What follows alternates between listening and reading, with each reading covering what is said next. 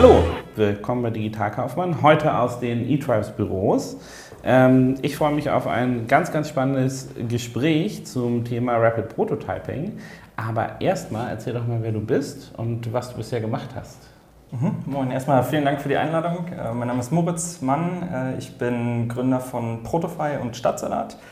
Ähm, wir haben vor drei Jahren ähm, das Ganze hier gegründet, aus der Idee heraus, dass wir ja, möglichst schnell irgendein, irgendein Produkt testen wollten. Dass, äh, dass das Ganze dann ein Salatlieferservice geworden ist, war so ein bisschen eine Schnapp, Schnapsidee nach der Nebelaktion. Ähm, wurde dann aber auf der einen Seite eben im, äh, als Salatlieferservice sehr, sehr interessant. Zum anderen ähm, die Vorgehensweise, die wir da ausprobiert haben, war das, was wir, was wir unheimlich spannend fanden, unheimlich inspirierend fanden ähm, und was wir dann gleichzeitig als ähm, Dienstleistung anbieten wollten als Agentur. Und das ist heute Protofy. Okay, also vom, vom Salat zum Business, aber ähm, bleiben wir erstmal kurz noch beim Salat. Du meinst eine Schnapsidee, die ihr einfach so hattet. Wie kam das? Also seid ihr morgens aufgewacht gesagt so Salatlieferservice hört sich gut an oder? Mm, tatsächlich kamen wir so ein bisschen vom Prozess her. Ähm, ich hatte mit meinen Mitgründern vorher ähm, in der Firma zusammengearbeitet, war ein gewachsenes Startup. Ähm, ich war dort als Intrapreneur angestellt, hatte also äh, die Aufgabe, neue Geschäftsfelder zu entwickeln, aufzubauen. Und wir haben da die Erfahrung gemacht, dass es äh, auch in Startups, die aber gewachsen sind, unheimlich lange dauern kann, sowas äh, zu starten. Ähm, man findet sich wieder in Massen von PowerPoint-Slides, äh, schreibt seine Excel-Sheets, trägt irgendwelche Zahlen ein, äh, trifft Annahmen, befindet sich so in der Glaskugel. Ähm, und irgendwie fehlte so der, der Drive. Wir haben ähm, damals mit dem Produkt, was wir dort entwickelt haben, ich glaube 14 Monate Time to Market gehabt. Ähm, und hatten dann das Bedürfnis, mal etwas zu machen, was schnell geht. Okay.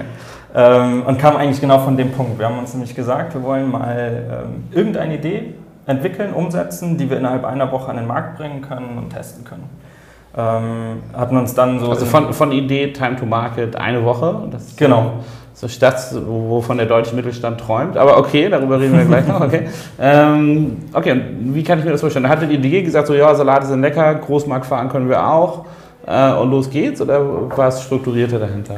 Ähm, also es war erstmal äh, ein semi-strukturierter Ideengenerierungsprozess. Wir hatten zwei Ideen zu dem Zeitpunkt. Ähm, das eine war Online-Hundefutter verkaufen, ähm, das andere war Online-Salat verkaufen. Ähm, kam daher, dass man zu dem damaligen Zeitpunkt, das ist jetzt gut dreieinhalb Jahre her, ähm, noch gar nicht so großartig gut Essen online bestellen konnte. War noch ähm, in den Zeiten als Deliveroo. Weder für Hund noch für sich selber. War in den Zeiten als Deliveroo und Fodora gerade so den Markteintritt gemacht haben ähm, und das Essen online bestellen sich so kultivierte vom äh, du kannst Pizza asiatisch-indisch bestellen zu du kannst auch vernünftiges Essen bestellen. Ähm, wir hatten zum damaligen Zeitpunkt so um die Ecke eine äh, Salatbar ähm, um die Ecke von unserem Büro, die wir total cool fanden und wo dann die Idee war, ey, lass, lass das doch mal online versuchen, lass das doch mal ähm, über digitale Kanäle vertreiben. Cool. Und habt ihr dann, also ihr habt ja dann alles sozusagen selber ausprobiert oder seid ihr zu der Salatbar gegangen und gesagt, komm, können wir mal 20 Salate bestellen, die wir dann für dich ausliefern? Hm, tatsächlich war ja die, die Herausforderung dann, wir haben es, glaube ich, mit, äh, mit der Idee gar nicht so einfach gemacht, wenn wir gesagt haben, wir wollen innerhalb von, äh, von einer Woche was an den Markt bringen. Ähm, dann suchen wir äh, Schlauberger uns ein Gastronomiekonzept aus, wo du irgendwie eine Küche brauchst, ähm, wo du Personal brauchst, wo du Lieferanten brauchst. Ähm ich hoffe auch irgendwelche Lizenzen oder Sauberkeitsbestätigungen oder irgendwas. Tatsächlich Gesundheitsamt und so weiter, das ist, alles, ist ja alles ein Thema. Ähm, also, und da bist du dann eigentlich schon an einem Punkt, dass du, ähm, ich schätze jetzt mal, eine Time to Market von sechs Monaten oder sowas einplanen müsstest mhm. ähm, und vor allem auch jede Menge Geld einplanen müsstest. Ähm, jetzt sind wir aber an einem, an einem Punkt gewesen, dass wir ähm, uns das Ganze so einfach wie möglich machen wollten und sind dann in der Tat zu der Salatbar hingegangen und haben gesagt, hör mal, ähm, wir sind hier die, äh, die Online-Jungs und äh, wir würden gerne so ein Modell ähm, online vertreiben ob sie Lust hatte, diesen Test in der Partnerschaft mit uns zu machen. Und sie fand das ähm, auch total spannend, die Eigentümerin ähm, hat, zu, hat, dem Test zugestimmt und wir hatten dann eigentlich nur noch die Aufgabe, A, einen kleinen Online-Shop zu bauen mhm. ähm, und B, das Ganze online zu vermarkten. Dafür haben wir uns dann ähm, ein Wochenende genommen, also freitagsabends angefangen, am Whiteboard irgendwie skizziert, was brauchen wir. Ähm, ein ganz, ganz einfaches Design gemacht für diesen Shop.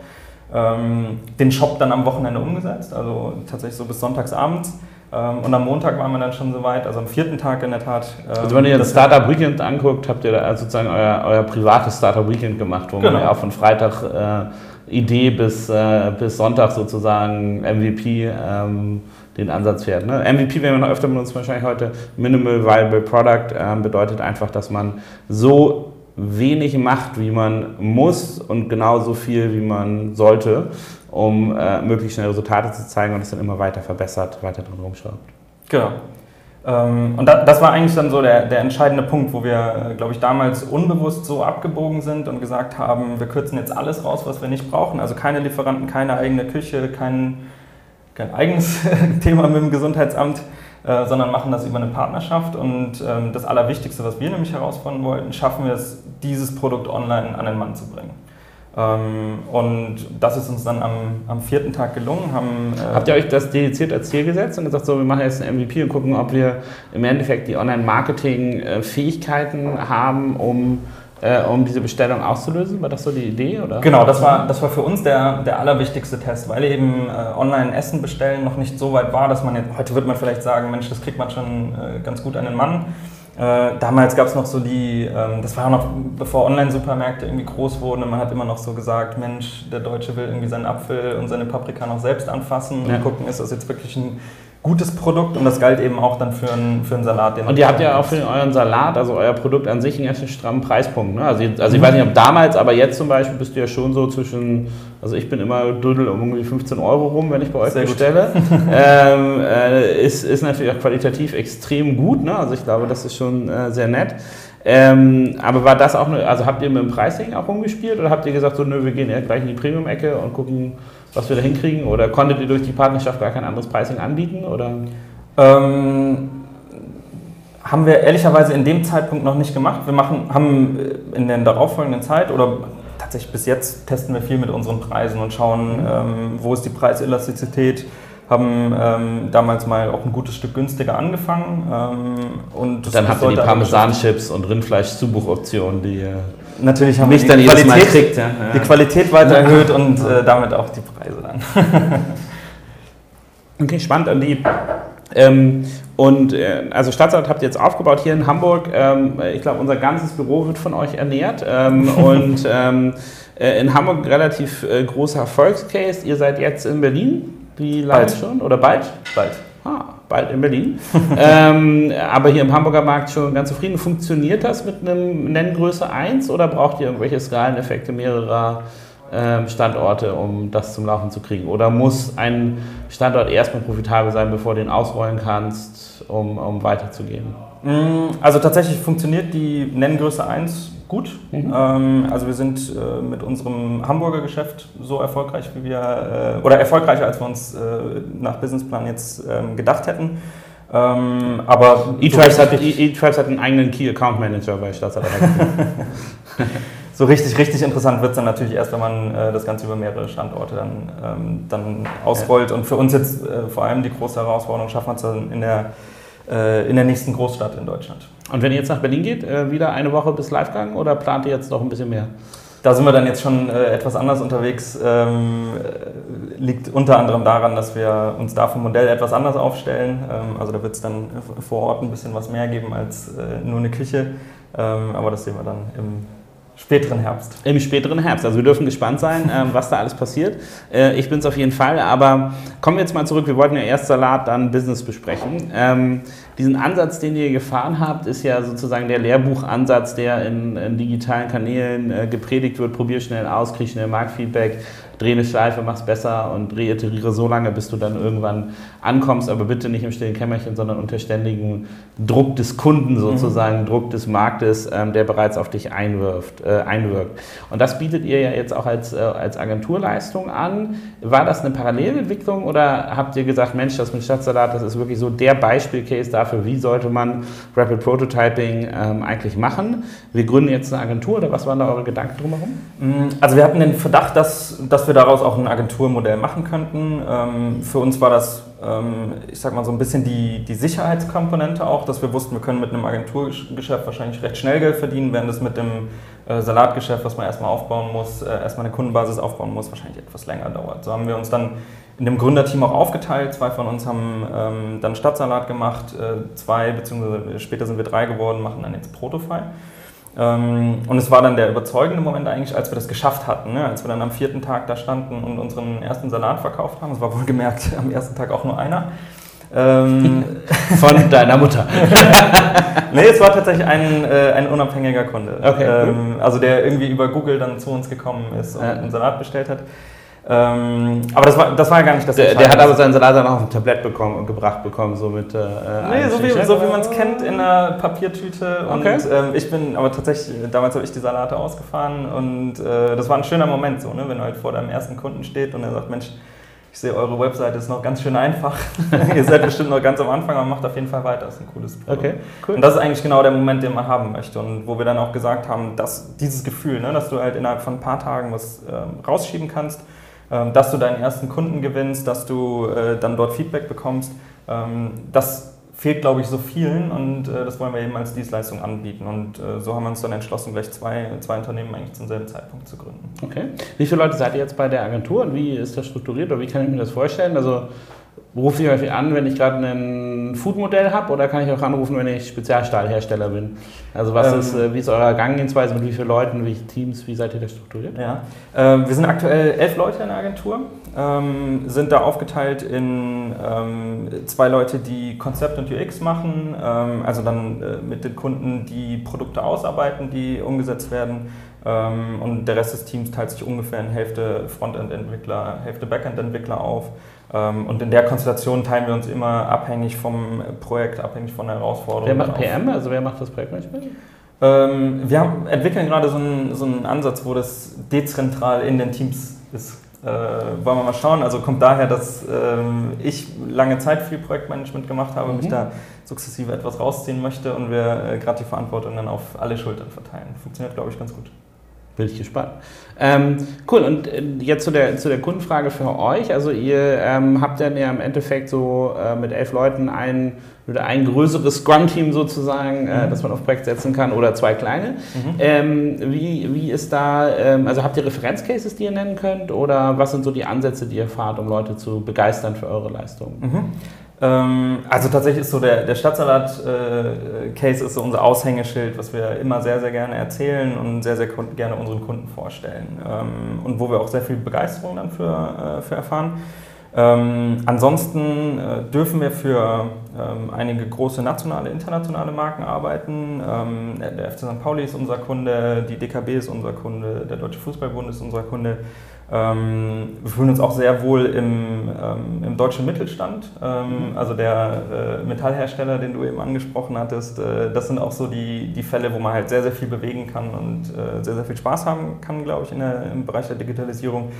Ähm, und zum anderen haben wir noch einige Kunden aus dem Startup-Bereich, wo wir dann so als, ich sag mal, technischer oder Produkt-Co-Founder sogar agieren. Echt? Also ähm, auch Startups nehmen das sozusagen, sind das gefundete Startups oder sind das eher so Ideen, ähm, dass ihr dann an die rantretet?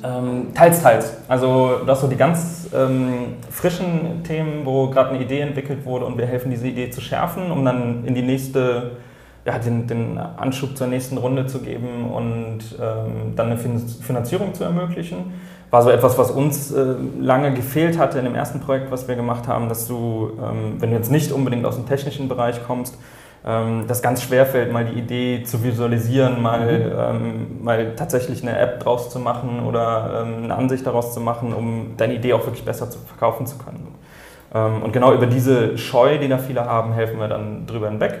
Ähm, das andere Segment sind dann tatsächlich gefundete Startups, ähm, die aber im, äh, in der technischen Umsetzung noch nicht ähm, so gut ausgestattet sind, aber schon loslegen wollen. Das heißt, da gehen wir dann früh mit rein, entwickeln mit dem Team und helfen tatsächlich auch dann eine interne äh, IT aufzubauen in den Teams. Okay, also ihr, macht, ihr übergebt das dann und ähm, wenn ich mir das jetzt so vorstelle, wenn ich mir den, ähm, also ich, ich klammer mal aus äh, die, äh, die Startups, wenn ihr zum traditionelleren deutschen Unternehmen oder etabliertem Unternehmen mhm. geht und sagt, so komm hier nach dem Wochenende ist dann nochmal was live, Ähm, verstehen die, was, was ihr macht? Äh, denken die, das ist Hexenkunst? Oder stößt das erstmal großräumig auf Ablehnung, weil nein, nein, nein, mit unserem Prozessensystem und unserem Grad der Ernsthaftigkeit, wie wir unsere Kunden äh, mhm. rangehen? Weil du musst ja immer dann, wenn du ein MVP machst, damit, damit leben, dass du auch ein bisschen unglückliche Kunden haben wirst. Ähm, oder dass mir Sachen auch einfach nicht so schön aussehen, wie sie nach mhm. 500 Jahren Planung aussehen. Ähm, wie schafft ihr dieses Verständnis bei euren Kunden dafür, dass die dann sagen, ja, ist okay, mach mal und du darfst auch an unseren Kunden ran oder mhm. so, ne? Also wie gehst du damit um? Ähm, ist tatsächlich eine der, der größten Herausforderungen. Also ähm, wenn wir mit Kunden in Kontakt kommen, dann kennen die unsere Geschichte in der Regel schon und finden das erstmal gut. Ähm, haben aber genau dann so diesen, äh, dieses Missverständnis, ach ja, so ein MVP finden wir ja auch toll, aber guck mal, wir sind jetzt eine etablierte Marke, wenn wir so etwas jetzt launchen würden, ähm, dann laufen uns die Kunden wieder weg. Ähm, das ist so das, das eine. Es gibt noch eine andere, ähm, ein anderes Missverständnis, dass viele sagen, Mensch, wenn ich mich jetzt so weit runter reduziere, dass ich wirklich nur ähm, ein Feature zum Beispiel umsetze, ähm, dann verliere ich ja die Kunden direkt wieder, die ich, äh, die ich gerade gewonnen habe, die laufen mir dann wieder weg. Ich glaube, beides sind große Fehler, ähm, wo wir dann in den etablierteren Unternehmen auch viel Überzeugungsarbeit erstmal leisten müssen, dass, ähm, dass es eben sinnvoll sein kann, schnell rauszugehen, schnell etwas zu testen, ähm, dass es sinnvoll sein kann, sich auf seine Kernfunktionalität äh, zu konzentrieren und die zu launchen. Mm, was da häufig hilft, ist, ich sag mal, einen isolierten Raum zu schaffen, in dem so ein Produkt dann getestet werden kann. Das kann sein, dass man also isolierter Raum, nicht im Sinne von unbedingt weg, sondern im Sinne von einem Kundensegment, das ich vielleicht mit dem ich noch gar keine Interaktion hatte oder also irgendwie ein, äh, ein Weg drumherum, diese, diese äh, rohe Natur eines MVPs nicht auf meine Goldesel-Kunden loszulassen. Ist das, was du mit, mit diesem Raum meinst? Ähm, tatsächlich, ja, ich denke schon, das passt, ja. Ähm, also wir haben, ähm, um ein Beispiel aus der Praxis zu nennen, jetzt jüngstes mit einem äh, Mittelständler gemacht, dass ähm, wir einen Online-Vertriebskanal aufbauen wollten und dann uns nicht auf den ähm, Hauptmarkt, den deutschen Markt konzentriert haben, sondern ähm, auf einen kleinen Markt von diesem Unternehmen, was dann Malaysia war beispielsweise, mhm. wo du dann, ähm, ohne dass du irgendjemanden abschrecken müsstest, ähm, wenn man das jetzt so sehen möchte, ähm, eben in einem isolierten Feld erstmal testest, schaust, wie es funktioniert und äh, dann später zurückholst auf den, auf den Heimatmarkt sozusagen. Okay, cool. Das ist aber, wenn ihr jetzt sagt, okay, wir müssen in Malaysia ein MVP bauen, das für elf Leute aus Hamburg raus, auch eine gewisse Herausforderung, oder? Also ich bin ja großer Fan von digital und so, aber ähm, die malaysische E-Commerce-Welt äh, und äh, Geflogenheiten, äh, also ich nehme an, die haben auch nicht ein Trusted Shop-Siegel im Shop oder so. ähm, äh, äh, also die Länderspezifikation kenne ich gar nicht. Ähm, wie geht ihr damit um, wenn ihr so ganz neue Bereiche erschließen müsst? Mm, also der Vorteil ist, dass äh, bei solchen Unternehmen hast du dann einen Ansprechpartner vor Ort, die den lokalen Markt kennen und mit denen du dann zusammenarbeiten kannst. Also ähm, vom Tooling her ist das alles ja wirklich äh, ganz toll und einfach heutzutage, dass du, ähm, egal wo du bist, ähm, ich sag mal, außer vielleicht jetzt China mit der ähm, großen Mauer wäre noch eine, eine, andere Herausforderung, aber ansonsten kannst du eigentlich überall hin deine Produkte ausrollen. Und äh, die lokalen Anpassungen äh, machst du dann halt eben in Abstimmung mit Ansprechpartnern vor Ort. Und so kann das eigentlich dann ganz gut funktionieren. Okay, also vom Salat zum Business zur Kundenakzeptanz, ähm, wie, wie, hast du das ganz stille Räume oder, oder, oder isolierte Räume, isolierte Räume schaffen, ähm, glaube ich, ein ganz, äh, ganz, ganz wichtiger Ansatz. Ähm, wie, äh, also in diesem MVP-Gedanken spielt ihr immer mit, ich kriege beigebracht, wie ich in der Digitalwelt, wie schnell und mit welcher Geschwindigkeit ich Sachen entwickeln kann. Ähm, das ist für ein Unternehmen erstmal interessant, einfach von der Methodik her, also mhm. zu sehen, wie funktioniert das, ähm, was kann ich eigentlich daraus lernen. Aber eigentlich ist der Idealcase, wie auch bei Stadtsalat, man baut den MVP, man perfektioniert den über einen Zeitraum X und multipliziert ihn danach, wie bei euch, in andere Städte mhm. oder in andere äh, Ansätze rein.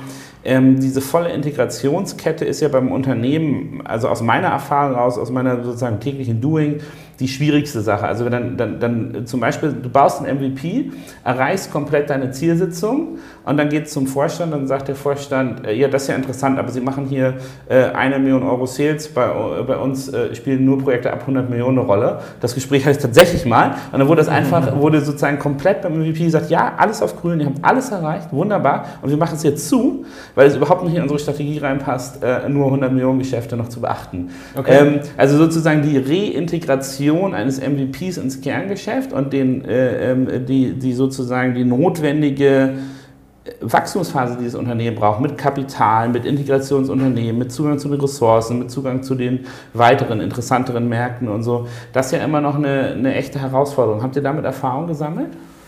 Mmh, ehrlicherweise, so wie du es jetzt beschrieben hast, noch nicht. Ähm, das Klingt auch, also klingt nach einem interessanten Fall, ne? Äh, so wo du äh, eigentlich in dem, in dem Elfenbeinturm sitzt und sagst, wir machen die hunderten Millionen und für uns sind neue Geschäftsmodelle gar nicht so wichtig. Ja, aber ich meine, die, die meisten deutschen Mittelständler haben ja ein sehr starkes, profitables mhm. Geschäft und ich, also ich würde jetzt mal, also ist ja mal Mittelstand kann ja vieles bedeuten, aber für mich ist das ein Unternehmen, die wenigstens mehr als 250 Millionen Euro Umsatz mhm. machen, teilweise sogar noch viel mehr als das. Ich kann auch verstehen, dass ein Vorstand das sagt. Ne? Das ist, also das finde ich gar nicht dumm, weil fairerweise eine Million ist also wahrscheinlich so das Toilettenpapier-Budget fürs Jahr im äh, Kerngebäude, ja, äh, dann musst du, äh, da musst du schon an das Rad drehen, um das am Laufen zu halten. Aber trotzdem darfst du dich ja nicht in digitalen Arbeitsweisen und in digitalen Methodiken verschließen mhm. ähm, und musst gerade viel davon lernen. Aber diese sozusagen, ich finde es immer schade, wenn du ein MVP aufbaust und du hast sozusagen einen Erfolgscase, der da aber im Konzern einfach oder im, im Unternehmen einfach ne, schön mhm so wie so, wie so ein Trip nach Silicon Valley. Alle gucken, äh, wie im Zoo, ja, aber die Tiere bleiben danach trotzdem im Zoo, werden nicht mehr rausgenommen. Also, sorry, aber wenn, mhm. äh, also, äh, weil das finde ich interessant, ob Kunden zu euch kommen und sagen, so, wir wollen von euch einfach nur den MVP, den baut ihr dann und dann ist gut. Ähm, ja. Oder ob ihr das langfristig auch reintegriert in die Unternehmen. Mhm. Da kommt uns ähm, eigentlich entgegen, dass die Unternehmen dann langfristigere Ideen haben. Ne? Also häufig ist es so, dass ähm, sie zu uns kommen und ähm, einen sehr langfristigen, sehr umfangreichen Plan haben und wir dann die Überzeugungsarbeit leisten, lass doch erstmal ein MVP umsetzen. Ähm, das heißt, du kannst dir aber dann schon relativ früh überlegen, was sind denn die nächsten Schritte, was sind die nächsten Ziele, A, in dem, was ich umsetzen möchte, B, in dem, was ich mir an quantitativen äh, oder qualitativen Zielen setze. Also erfolgt das sozusagen eine Beauftragung von euch eher so zur Vertestung eines strategischen Plans, also um mhm. zu sagen, ähm, anstelle, dass wir jetzt hier irgendwie äh, 28 McKinsey-Bobs haben, die irgendeinen Quatsch schreiben, nehme ich das lieber und probiere es mal aus und kann es dann an, anhand dieses Cases meinen Plan schreiben.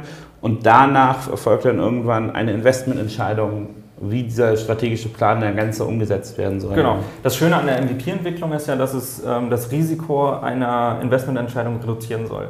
Ähm, also du kannst dir entweder vorher überlegen und den großen Businessplan schreiben und deine Conversion-Zahlen eintragen und sagen, wenn ich so viel Geld investiere, habe ich nachher so, äh, mhm. so viel. Ist aber eben viel Glaskugel und die Conversion-Zahlen haben, haben sich die Leute meistens ausgedacht. Ähm, und wir sagen äh, dem gegenüber. Das stimmt.